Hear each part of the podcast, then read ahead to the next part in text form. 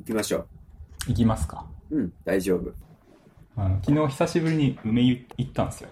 多分星川さんと前に行って以来ぐらい。あれ？俺行ったの去年の夏だね。1年以上前バスケで行ったやつだ。そうそうそう。まあ、やっぱちょっとコロナ禍っていうのもあってなかなか行きにくかったのと、うん。結構梅湯混んでたんですよね。あー。ツイッターでフォローしてると、ちょいちょいこう、なんか今街が出てますとか言って。はいはいはいはい。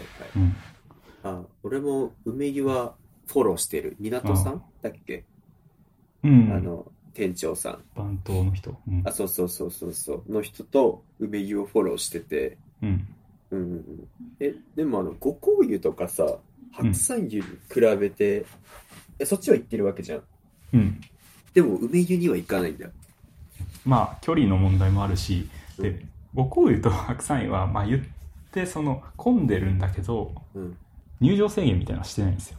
ああ、はいはいはいはい。で、梅湯は結構きっちりしてて、ああ、なるほど。そう、今日もね、に今日、今日じゃない、昨日行ったんですけど、昨日も20人ぐらいしか多分入れないようにしていて、あ、すげえちゃんとしてんだ、そこ。うん。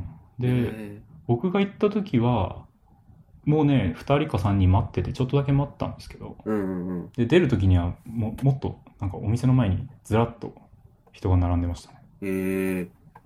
それはそれでどうやねんって気も しますけど。うん。で、梅湯やっぱ良かったっすね。雰囲気というか、客層がものすごいいいんですよね、あそこ。ああ、なるほど。結構、うん、さっき言ってたみたいに若い人のイメージだよね。あ、そうですね、若い人もいるし。でもなんか、そう、すごい、誰も喋ってなくって、うんうんうん。うん、みんな壁の、あの、梅湯新聞をじーっとはいはい見て、はい。黙って入ってるっていう感じで、すごい良かった。うん。で僕も梅湯新聞読んで、そうか、こんな効果があったのかと思って。梅湯新聞。昔、多分ね、昔からあるあ、そういうことね。あ、てか、そうか、梅湯新聞ってわかります？あ、わかるわかる。覚えてるよ。あの、スタッフの人が新聞書いて、そう、担当が変わったとか、なんか、そういう細かい、なんか、時事ネタだったり、その、梅湯についての話書いてるよね。そうそうそうそう。あ、でも全然関係ない話もありますよ。なんか最近ハマってる甘いものの話とか。で、じーっと見てたらうん、ふと気づいて、周りの人もなんかじーっと壁の方を見てて、はい。なんか、そうか、こんこれ、コロナ対策にものすごいいい施策なんじゃないかって思って。ああ、でも、確かに、そこのことも知れるし、確かにじーっと静かに読めるのはありかもね。うん。ああ、私はあの、やっぱ、草加健康センターよく未だに行ってるけど、うん。最近やっぱマナー悪くなってて、ああ。あのーなんだろう。サウナは大丈夫、もちろん。サウナ大丈夫で、で、水風呂もいいんだけど、そこ終わった後とかの、ちょっとこう、ぬるま湯的なところがこう中にあったりするんだけど、うんそこの人たちよう喋ってて。みんな気抜いてるんだよね。うん。だから、そこの人たちに対して、俺が入ってる時だけでも3回くらい注意されてて、違う人たちが。あ、え？それはお店の人が注意する？お店の人が。そうそうそう。すいません、沐浴にご協力くださいっていう声がやっぱ響くのよ。なんかそれされるとさ、すごくもう、なんだろう、その空気感をみんなで作れてないんだっていうことを逆に感じちゃって、あすごいなんか残念な感じがしたんだけど、ネイはちゃんとそこが新聞の効果も相まってできてるんだね。あ。いやー、ちゃんとしてますね、あそこ、本当に。素晴らしいうん。確かに。草加の場合は、もうその話今必要ですか？とか、そういうキャッチコピー書いてんのよ。うん。とか、まあまあ、あの、沐浴にご協力くださいとか、その注意書きとか。うん。なんか、そこのキャッチコピーや、あの、注意書きもいいけど、なんか仕組みでこう、静かにさせるっていうのはすごくいいね。ね。梅湯のそれは。そう。まあ、梅は梅で一応、なんかね、結構書いてますけどね。沐浴にご協力。ああ、け、結構書いてなかったい。や、梅はね、かなり書いてますね。ゴリゴリに書いてるよね、あそこ。そう。なんだっけ？あの、俺、去年の記憶だけど、うんあの、静かにしてくださいとか、こう場所取りやめてくださいとかまで書いてなかった。あ、書いてる書いてる。もうかなり細かく書いてて。そうだよね。うん。すごい、あの、ルルール、他のルールも結構ガチガチな感じのところはあるよね。結構ガチガチだよね。どこがいいのかっていうのはあるけど。でも、なんだろう、その、業界で有名なところがそういうことをやってくれると、ああ、なるほど。ね、みんな、それ、あ、ダメだったんだって、まあ知らない人も多分いると思うんで、はいはいはい。いい、いいんじゃないかなと思ってますけどね。そのでも僕だったら、僕がもし経営者だったらう、ん貼りたくないじゃないですか、そんな。貼りたくない。ダサい、うんダサいものを。ね何書くのもダサい。うん。そう。だけど、それをでもあえてやってるのかなって思って。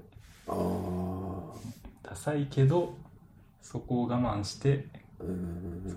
客を教育するというか、まあ、教はいはい育って言ったらですけど。いやいやいや、そういうことだよね。本当に education してるっていうのは。やだからそうそうそう。ちゃんとその自分の店のかっこよさよりも、うんその業界のことを考えてうんやってるんかなってちょっと思ったけど、まあ深読みかもしれないですけど。あ、いやいやいや、信念ありそうじゃない？そこは。まあね、あの人すごいよね。あるある。なんだっけ？前、僕あの、梅湯に広告出そうとして相談したことあったよね。ああ、ありましたね。え、あれに出したいっすね、この。外気浴 FM。ああ、それああ、なるほどね。繋がったね。前、そうだ、ちょっと思い出したのは、思い出した話だけど、その時に去年行って、で、僕はバスケットのチームやってるので、そこのうんプロチームの広告を梅湯の中に出したいなっていうのがスタートだったよね。ああ、そうでしたね。はい。鏡の下かな？に、そうそうそう全鏡の下に広告枠があって、その広告枠を年間数万、多分10万いかないぐらいだったかな？そうだね。ね。そのぐらいで買えるっていうやつだったから、そこに応募して、えーそこの番頭さんが、えーっと、インスタで、えーまあ、インスタ配信をして、実際にこう、くじ引きで決めていくっていうやつでしたね。そうですね。うん。で、そこの条件がやっぱり京都府内、京都市内か、言っちゃうと。うん。京都市内の、えー企業さんとか、そこに関わる地元の人たちのこう人がこう入るようにしたいっていう目的でやってたから、すごく今回の外気浴 FM は合うかもしれない。入りやすいですね。ね、京都の人と千葉の人でやってますよと。あ、そうそうそうね。で、京都のサウナのことについても話すっていうスタンスはあるので、うん。あ、そこは面白いかもしれない。ね、ちょっとうん。目標の一つですね。ああ、いいね。なんかあの、ちょっとサウナつながりなんだけど、うん。あの、先週末、いや、久々に会社の人と飲みまして、在宅になる前に、本当に2ヶ月に1回ぐらいはこう定期的に飲んでるメンバーがいて、ここ数年。で、えっと、会社の、えっと、仲のいい後輩の女の子2人と、えっと、先輩の男の人の4人で飲んでたんですよ。うんうん。で、えっと、まあ、この2年間、当然、在宅しちゃってたから一緒に飲む機会がなくて、本当に久々にちょっと集まって代々木上原で飲んだんだよ。ああ、いいっすね。うん。で、そしたら、あの、なんだろう。僕がそのサウナ系の仕事を今してるから、そこの話になって、そこみんな知ってたので。その話になって、そのうちの一人のその先輩、男の先輩が、サウナセンターによく行くと。サウナセンターって何でしたっけ？サウナセンターね、あの、東京のし一番老舗のサウナ。ああ、ウグイスダに。そうそうそうどそうそう、ウグイス谷から歩いて行けるところ。うん。で、私も結構そこ行ってて、都内行ったら比較的ちょっとよ寄りたいなと思ってるサウナで。うんで、あそこのサウナセンターもすごい綺麗だし、あの、あ、それで行くとなんかあれかも、あんまりあそこのサウナは、あんまり注意書きがないけど、みんなルール守る空気があるかも。えうん。で、すごくやっぱ、あの、お水もいいし、あの、サウナ入るときに氷を口に入れて入れるという、そこも結構良くてー、。ああ、横に氷置いてあるやつ。えそうそうそうそういいっすね。そう。で、お茶とかもたくさん完備されてて、すごい、あの、老舗って言ったけど、とっても清潔で。うん。でその先輩がサウナ好きで、えっと、サウナセンターよく行くんですよっていう話をしていて。で、あ、私も、あの、よく行くから今度一緒に行きましょうみたいな話をしてたら、うんいや、実は星川さんと、あの、私、えっと、パイパンですけど、よろしくお願いしますって言われて。いや、お、おうと思って。いや、全然いい、いいし、それ別に気にならないんですけど、あ、そうなんですね。何をよろしくなそうそうそうそうそうそう。いや、別に何をよろしくすることが、すぐ驚かないでくださいね、みたいな思ってて。でも確かに、サウナ、やっぱここ数年かなり行ってるけど、パイパンの人に会ったことないなって思ってて、まあ、その人、K さんって言うんですけど、K さん、え、あの、パイパンなんですかって言って、その前にいた女子二人も、私もです。え、私もですってなって、すごいなんか、いや、普段そんな、下ネタ言うあれじゃないんですけど、なんか若干の暴露話になってきて、まさかね、4人中3人がパイパンで、俺のがマイノリティになるっていう場になったらね。いや珍しいパターンだなと思って。そうですね。そう。で、え、で、僕としてはやっぱり、あの、やったことないし、考えたことがなかったから、うん。え、なんでですかと、あの、ケイさんになんでそれしたんですかって話をしたら、あの、その人はもともと大学だか社会人だかって、大学院に行くときに、あの、イギリスの大学院に行ったんですね、その人。うんうん。で、その時に、あの、いろんな、まあまあ、経験の一つとして、えーっと、まあまあ、えー遊んだりなんだりしてた中で、あの、剃るのがマナーだと。うんそう言いますよね、なんかね、向こうそうは。そうそう。清潔にすることだったり、そういった文化に触れたことで、いや、もう、そういうものだと思ってるみたいな、あの、っていうのを持ち帰ってきていて。まあまあ、あれですよね。大学院から行って、その文化持ち帰ってくるって、なんか、なんでしょうね。その、中高生だったらわかるけど、結構、遅咲きの持あ、ち帰。りですよね。そうそう、遅咲き持ち帰りなのよ。まさに。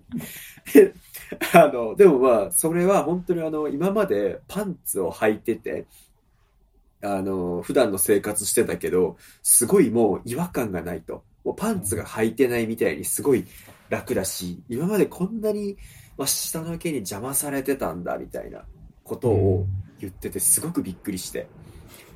えまあ、すごい清々しい顔をしてて、いや、それがすごくいいからやった方がいいよっていう紹介をされたんだけど、他の二人もまあ同じような理由で、あの、一人の後輩の女の子も海外に留学してた時に、まあそれを知って、で、実際それをしているし、楽ですよと。で、もう一人の女の子の方は、彼氏がイギリス人なんね。うん、なんかイギリス多いですね。うんそう、イギリスが多い、なぜか。今回、その時に。で、えーそいその彼氏は、まあ、ブラジリアンワックスで自分で剃ってると。うん。なので、えっと、私もそれしてるみたいな。それを、えっと、してる方が、まあ、夜の営みがすごくいいと。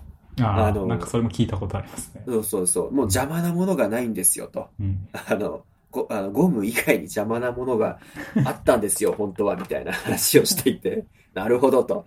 なるほどだけど、いやでも、俺としてはちょっと今まであんまり考えたことなかったし、あうんの、そういった文化がなかった、あの、気づいたことがなかったから、結構衝撃だったんだよね。うん。うーん、ちょっとびっくりしてて。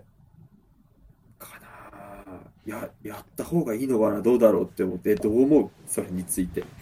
実はね、はい。あの、パイパンではないんですけど、うん。僕も剃ってるんですよ。知らなかった。わりかし最近。え、だって結構一緒に行ってるじゃん、サウナ。まあまあ最近はちょっと数ヶ月行ってないかもしれないけど。うん。前回行った時はまだやってなかったんですけど、うんうんうん。本当にここ2、3ヶ月ぐらいで、ちょっとね、私もえ剃りました。ちょっとマジか。な、なんで？な、なんでっていうかそれごめんね。なんでってのが悪い意味じゃなく、理由がちゃんと知りたい。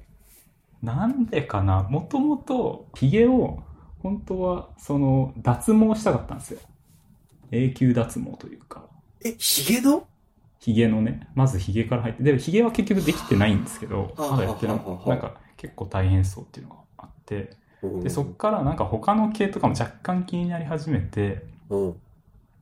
で、たまたま、その、なんだったかな、レプリカント FM っていうポッドキャストで、うん。その毛を剃ってる話のエピソードがあって、はいはい。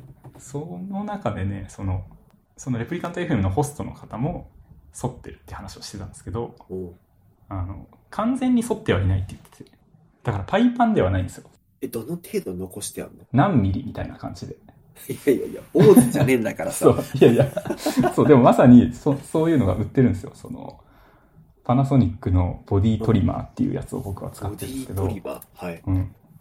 それは、その完全に反ることもできるし、なんかね、アタッチメントみたいなのついてて、もうまさにバリカンみたいな感じなんですけど、はいはいアはタッチメントつけて何ミリとかっていう設定をすると、例えば5ミリとか、何ミリまでいけるのかな ?12 ミリぐらいまでいけるのかい。一応ね、ボディトリマー、パッと見たやつ、アマゾンで見たやつだと、2ミリ、3ミリ、6ミリ、9ミリが入ってる。なあーどうだろう？それ多分ちょっと古いやつかな？あ結そうなんだ構、その、うん、1ミリ単位でいけますよ。2、3、4、5、6、7、8、9、10ぐらいまで。そう。で、なんかね、その、その発想がなかったんですよね。僕も、パイパンはちょっとなっていう派だったんで、うんうんうん。けどなんとなく毛はなんか処理したいなというのがあって、でもなくすか、もう0か1かで考えてたんですよね。で、そこに対してなんか何ミリにしてるみたいな話をししてたんで、うんあ、そういう選択肢あんのかと思って、うんうんうんうん。で、ちょっと試しにやってみたんですよね。何ミリ？えっとねマジで。そこ、そこ、えっ、と、まあ、なん、今は、うん。今回5ミリにしたかな。いや、なんでって思いいや、や最初はちょっとビビって、ビビっての10ミリですよ。いや、10ミリなんて、え、なんか、はえ、え、なんか、中学生じゃない？その感じ。ああ、どう、まあ、その、ちょっとだけ生えてるみたいな。そうそうそうそう。で、あどうだろう。でも、ある程度長さ揃ってれば、そんなにああ、そういうことね。変な感じではないと思いますけどね。はいはいはいはい。うん。そう。えーで、ちょっとずつこう、もうちょっと攻めるかとか言って、なるほど。今回は5ミリにしようとか言ってやってますけど。え、ももうちょっと聞いていいこの話。ごめ。うんん。あのさ、あの、毛を処理しようというか、まあひ、ひげから入ったんだよね、スタートが。そうですね。それさ、えひげを、まあ、まあそこから下に行くのも俺ちょっとやっぱよくまだ分かってないんだけど。え、え、もう、は、生えないようにした方がいいってことだよね？じゃ、邪魔だということ？そうっすね。いや、なんだろう。なんかそんな明確に説明できないですけど、うん。脇毛とかね、そう、反りたくなったんですよね。へえ。いや、その感覚一度もい今までなったことないから、そこがな、なん、何でそうなったのかっていうきっかけめっちゃ知りたいな。なんか、アマゾンのレビューとかに書いてないかな。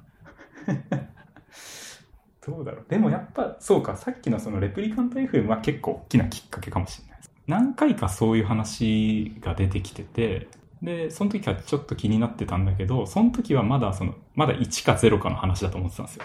うんうんうんうんうん。で、その完全になくした話だと思って聞いてて、なくしたらすげえなんか快適であったとかって、やっぱその人たちも言ってて、で、ちょっと気になってたんだけど、やっぱちょっとなーっていうところに、なんかこう、何ミリっていう選択肢を提示されて、ちょっとやってみようかなってなったんですね。ああ、なるほど。なんかこう、階段ができたんだね。こう気持ちが超えていくためのハードルあの。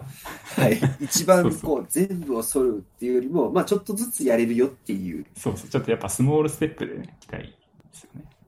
いやー、すげえなー実際や、変えてみてよかった。あ、結構良かったですね。あなんだろう、やっぱすごい清潔な感じがします。ええー、そうなんだ。うん。だ逆に言うと今まで、あなんか不潔とは言わんけど、うん。そう、なんか今までここをおざなりにしてたのかってちょっと思いましたね。おー、なるほど そうなんだ。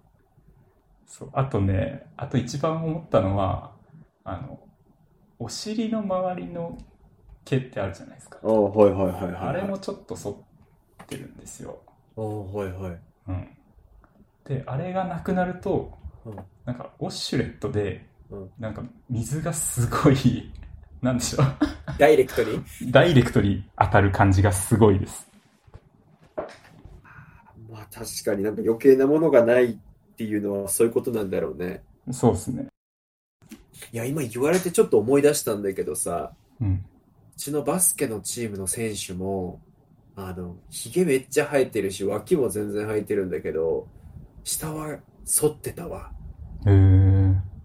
20代後半、30代頭ぐらいの選手なのかな、確か。今でも若い人結構、あ、そうそうそうそちょっと流行ってるって聞きますけどね。う。うん。いや、そう。若い人はそっちの方が、そっちの方がっていうのはあれですけど、結構気にして清潔にっていうか感覚がありますっていうのは飲み会でも言ってたな。うん。うん。なんか、剃ってみると、はいそのさっき、あの、サウナ行ってて、見ないって言ったじゃないですか。うん。で、パイパンは見ないけど、うんあの、処理してんなっていう人はね、あ見ます。なるほど。そういうアンテナが立つからわかるんだ。俺も考えたことなかったから。なるほど。こいつ剃ってるな、みたいな。そう、なんかすね毛とかも剃ってて、多分、その下の毛も、ある程度、そのゼロにはしてないけど、ちょっと何ミリかみたいな多分やってるなっていうのを何人か見ましたね。なるほどね。うわー、すげえ世界だな。俺、その、飲み会の帰り道、八村塁は脇とか剃ってんのかなって見ちゃったもん。シュートフォーム見て。なんでなんで？いや、なんかその、いろんな処理をもうしてますよ、みたいな海外の人はっていう流れもあったから、え、バスケ選手やってたらちょっと確かにと思って、八村塁見たら八村塁は脇しっかり生えてたから、何の影響やねん。そこはやってないんいや、だ。わかんない。下はどうなのかあ、。下はね。下はわからんけど、全く。なるほど。いやー、え、ちょっと、もうちょっとなんか、踏みって聞いてごめん、この話めっちゃ気になるわ、すまん。なんでしょそれを、剃ることに対して、パートナーには伝えたの？それって。う。えっ、とね、言ってない。えー、すげえ マジでえ、なんかそれもすげえわ。もう全然わかんねえ。その世界。やば。いや、これはね、うんちょっと迷ったよね。急にどうしたってなるけど、うん。まあ言っても言わなくても、まあ急にどうしたって感じだけど、え、せ、清潔にするっていう、うん。あの、あれなわけじゃないですか。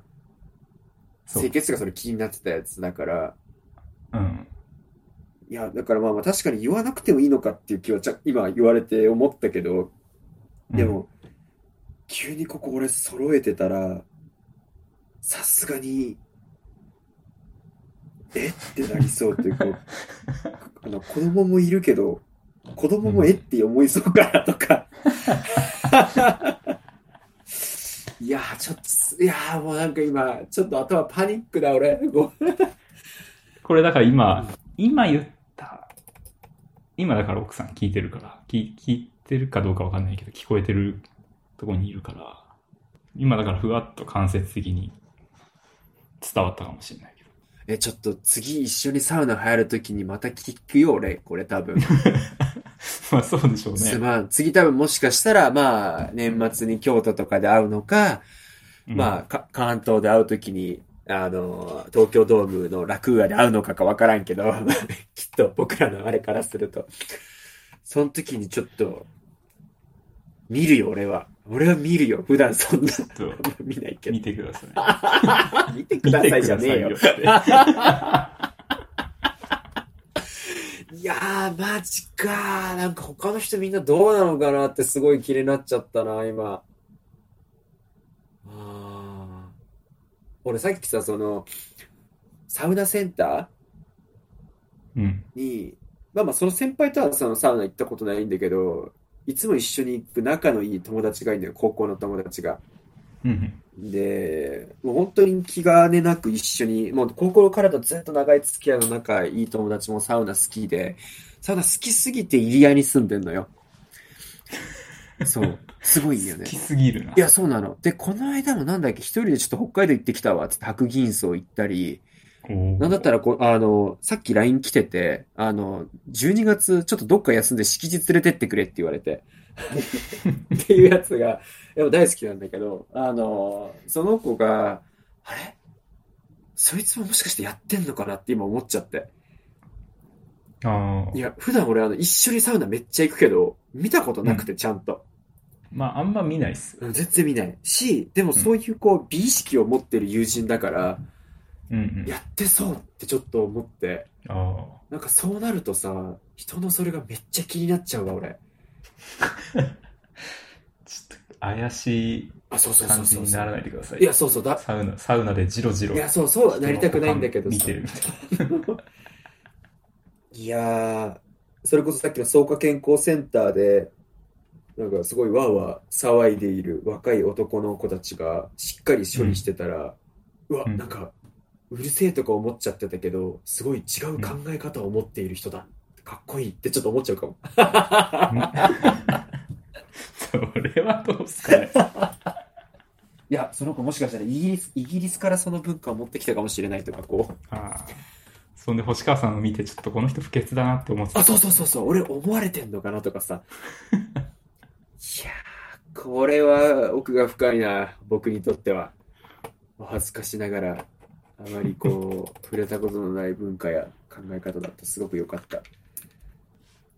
今度またあの、私はささっきの飲み会のメンバーに、また数ヶ月に一回、また飲んでいきましょうっていう話してるから、うんその時に俺多分、俺がどうすることになったかって進捗を報告しなきゃいけないから、うん。あの、言うわ。求められてないのに俺いきなり言ったらセクハラなんのかな？怖いわ、それ。嫌だわ。いや、でもスタートは先輩だからいいのか。うん。いや、すいません。この話でめっちゃ引っ張っちゃって失礼しました。最近なんか、他ある話題？ちょっと前の話なんですけど、はいはい。あの、バイク、僕バイク乗っうん、知っててる知ってるるんで。すよ、実はうん。知ってます？知ってるまあ、あんま、見たことないですよね、あんまり。乗ってるのは見たことないけど、うん、持ってるのはなんか聞いた気がする。うん。まあ、めったに乗ってないんですけど、まあ、ずっと、もう14年とか乗ってるんですけえ、ど、そんな乗ってんの？え、何乗ってんの？えっとね、CB400 スーパー4っていう、あの、教習でよく使うやつです。あ、はいはいはいはいはい。うんあ、ホンダのやつね。はいはいはい。そうそうそう。全然関係ないけど、俺 SR400 ってめっちゃ乗りたかったんだよね。ヤマハの？そまあ、同じようなタイプう。ですようん、似ね。てるよね。ね。かっこいい。はいはい、ほいで。うん。ヘルメットをうん最近買い替えまして、うん壊れちゃったんですよ。なんかね、バイザーのところがちょっとひびが入っちゃって、うんうん。で、その二十歳から乗ってたって言ったんですけど、そのバイクと一緒うんにヘルメットも込みで、うんあの、先輩に譲ってもらったやつなんですよ。へえ。すごい格安で。うん。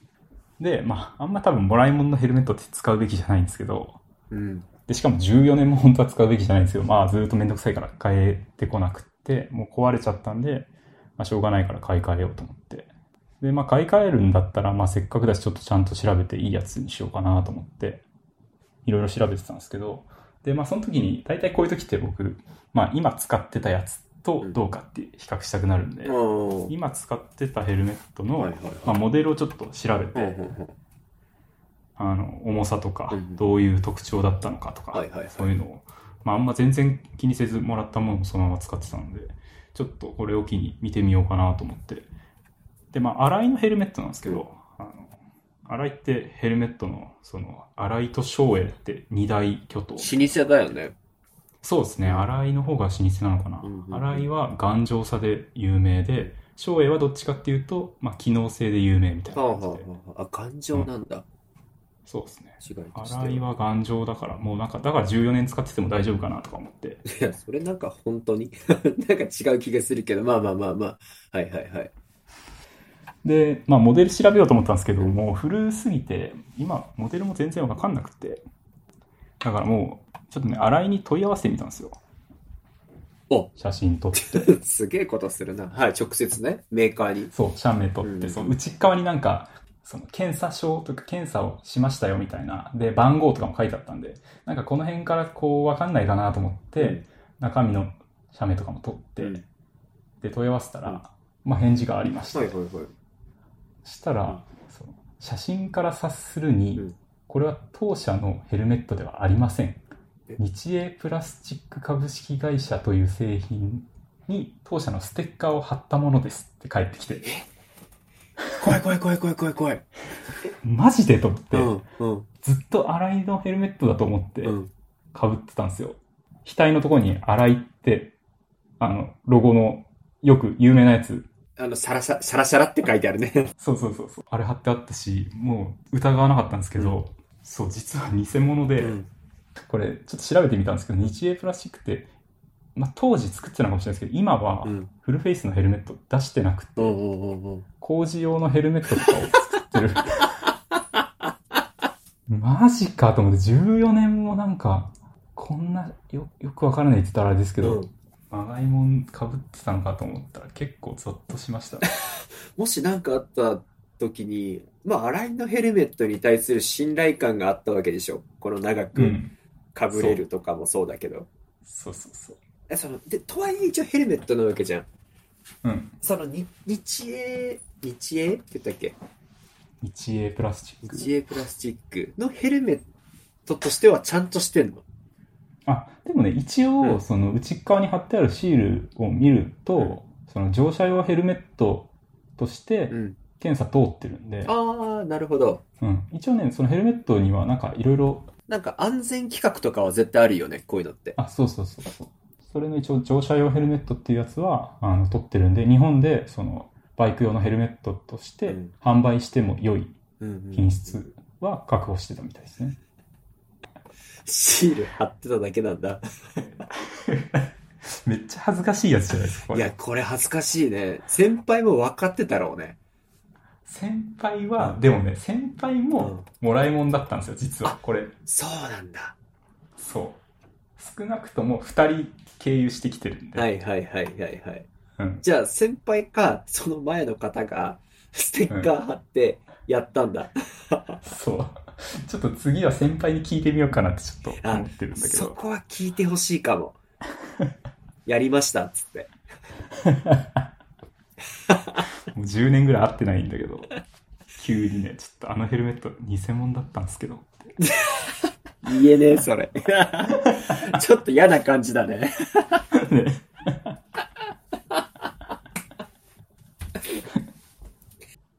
いや、でも気づかないね、それは。気づきようがないわ。気づかないっすよね。ただ、あ、の、そのスペック比較しようと思ってさ、あの、うん重さとか測ってみたんですよ。はいはい。で、なんか今の、もう十何年も経ってるからさ、今の技術だったら、すごいもしかしてヘルメット軽くなるかなとか、ワクワクしながら、あーはいはいあはいはい。の、測ってみたら、うんその、明らかに軽かったんですよ。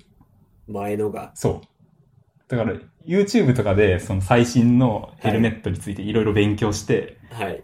で、なんかこれぐらいの重さだったら重いとか、まあこれぐらいだったら頑張ってるとか、で、カーボンだったらちょっと高いけどこれぐらいとかって言ってる、その、ちょっと高いけどのカーボンをさらに下回る軽さだったんですよ。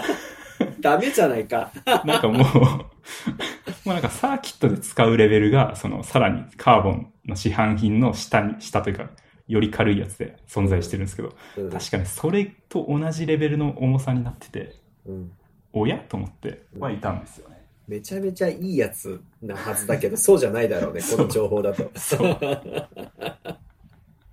めちゃめちゃいいやつの軽さと一緒ってことか。いやー、恐ろしいですね。恐ろしいね。よく気づいたね、そんなの。あの、新井の方が、うん。新井の方とはそれメール？メールで、そう。あ、本当。なんかそこについては何か言ってた？そのステッカーについては。あの、言及してない。なんて書いてたっけな？メールそのまま読むと、うん。お問い合わせのヘルメットは当社製品ではございません。はい。かっこ、かっこ書きで、うん当社のステッカーを貼ったものって書いてます。いやいや。適切な対応ですね。素晴らしい。ー、素晴らしい。素晴らしい。ううんんそこはもうね、あのーうわ、掴まされてるなってば思ってるんだろうけど、向こうでは思ってるでしょうね。うん、こんなことあるんだみたいな。なんならこのメール、社内で転送されてる可能性ありますよね。うちうちの商品だと思って相談してきたやつ、ステッカー貼られてたやつだったっつって。えじゃあ、次はどうすんの？次のヘルメットはもう洗いでちゃんと買うの？いや、と、あのね、うんまあそう、本当はね、これの流れでいくと洗いを買うべきだったんですけど、うん、お前、まさか。うん いや、もうこの時点で、あの、次は洗いじゃないやつ使ってみようって思ってたんですよ。だから前、洗いのヘルメット被ってるって思ってたから、うん。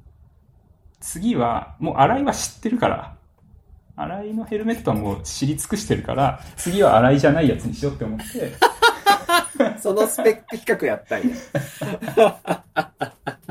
で、で、うん。で、うんもう違うやつほぼ決めてたんで、それを買ったんですけど、うん。あの、OGK カブトっていう、まあ、第三勢力みたいなやつですね。荒井翔英がもう2つ飛び抜けてて、その次、まあ、ちょっと安いけど、まあ、品質もそこそこ良いっていうようなメーカーですね。へーいや、今俺ちょっとだけ期待しちゃったのが、うん。これでいけるじゃんって言って、安くてもいいから日英プラスチックまた買ったら最高だったなと思った。もういけるじゃん。いや、残念ながらもう日英プラスチックで多分フルフェイスヘルメットから撤退してると思われます。あの、なかったです。そうですか。いや、安全に、安全に運転してください、ここは。なんかちょっと前にさ、入れたけに、あの、LINE した、あの、この靴欲しいんだよねって送ったやつ覚えてる？ああ、はい。はい、あの、エアジョーダン1。まあまあ、もう、もう、はい。スニーカー好きならみんな好きなやつなんですけど、エアジョーダン1が、あの、まあまあ、原宿とかいろんなところで売ってはいるんだけど、あの、大宮のお店ですごくそれがこう、えーたくさんセレクション揃えたお店があって、うんうん。そこのエアジョーダン1を、あの、本当に欲しいなって今思ってて、うん。ちょっとぜひ買ってみちゃおうかなって嫁に相談してるんだけど、結構な値段でしたよね、あれ。そうだね、40万いかないぐらい。そう。引くわ。いや、でも、冗談ワンだよ。まあでもあれですよね。価値が落ちないから、資産性があるみたいなね。でも、う売ったりはしないけどね、もし買ったら。あそう。私、あの、本当に今まで、あの、デニス・ロドマンのサイン入りバッシュとか、うん。あの、まあ、これ本物の一応、まあ、なんか、あの、ちゃんとそういう、まあ、診断書じゃないけど、あの、ちゃんと、石品ですよ、石品というかその、あの、正しいものですよっていう書類だったりが入ってるやつは今日買ってるんだけど、へえ、そういうのがあるんですね。あるあるある。まあこの値段だと確かに。そう。っていうので、えっと、私今ちょっとジョーダンのサイン入りバッシュ、エアジョーダン13と、あとデニス・ロドマンのシューズ、と、あとあの、マジック・ジョンソンっていう選手のユニフォームのサイン入りのやつを持ってるんですよ。へで、やっぱ、ジョーダン1欲しいなって、やっぱどうしても思ってて、え。うん俺あの、夢がジョーダン1から13までを全部揃えることなのよ。おおなんか、で、こち亀のりょうさんがやるような。そうだね。まさに。まさにそう。りょうさんがやるやり方だわ、これ。すげえそれす、すっと入ってくるな。そう。いやもう、自宅、家を買っ、今マンション買ってるけど、ちゃんと一戸建て買ったら、そこをちゃんとケースにこう揃えるやつをやりたいってちっちゃい頃から思ってて。うん。で、一番最初に買ったのが、中学校2年生の時に、ジョーダン11の、あの、黒青のやつを買って、それ履かずに持ってんのよ、ずっと。へえ。そう。その時スタートにして、あの、欲しいのをちょっとずつ買おうって決めて買ってる。おおですけど、ちょっとワンはやっぱなかなか手に出しづらくて。ワンが一番高いんですか？いや、金額はその、その、えーっと、どのシューズでも、えーっと、どの昔のやつを買うかとか、ジョーダン1でも結構復刻されてるから、うん。あの、最近復刻されたやつとかだったら全然安いのもあったりするのよ。うん。なので、いつのを買うかっていうのがやっぱりポイントになってきてて、はい。そこはなんかこだわりはあるんですか？一応ね、一応、一応ね、とか言って。いや、そこね、難しいとこなんだよ。あのーやっぱり、ジョーダン1って、えっと、一番最初に発売されたのが80、何年だっけな？85だっけかな？だと思ってるんだけど、それはあの、さっき言った、あの、イリアに住んでる友達持ってんだけど。そう、そいつも好きで。うんで、えっと、私94のシカゴっていうのが結構あの、好きで、うん。で、それが欲しいなと思ってるんだけど、うん。いやー、やっぱそれも高くてですね。うん。うん、その状態によって価格が違うからさ。うん。うん、今回その大宮に揃ってるやつはすごく、あのー状態がいいので、あえー今回それ見たときに、うわ、これは買えって言ってるな、みたいなタイミングが。株売ってでも買いたいなってちょっと思っちゃってそう。で、うわ、その、まあ、さすがに本物だとは思うけど、そこのコミュニケーションをちょっと店長さんと取ってみて、ただ私も言うて素人なので、あの、本当かどうかなんて正直わかんないでね。お恥ずかしながら。いや、もうね、メーカーに社名取ってメール送ったら一発ですよ。そうだね、ナイキの人に聞くわ。これって本物ですか？つって。ああ、それいいな。あ、それうちのステッカー貼った偽物ですね、みたいな。それ言われたらいいや。いいね。はい。めっちゃいい、それ。あ、そろそろ時間？大丈夫？あ、そろそろ終わりますか、じゃあ。そうだね。ですいやね。めっちゃ面白いな。いやーちょっと審議はあれですが、うん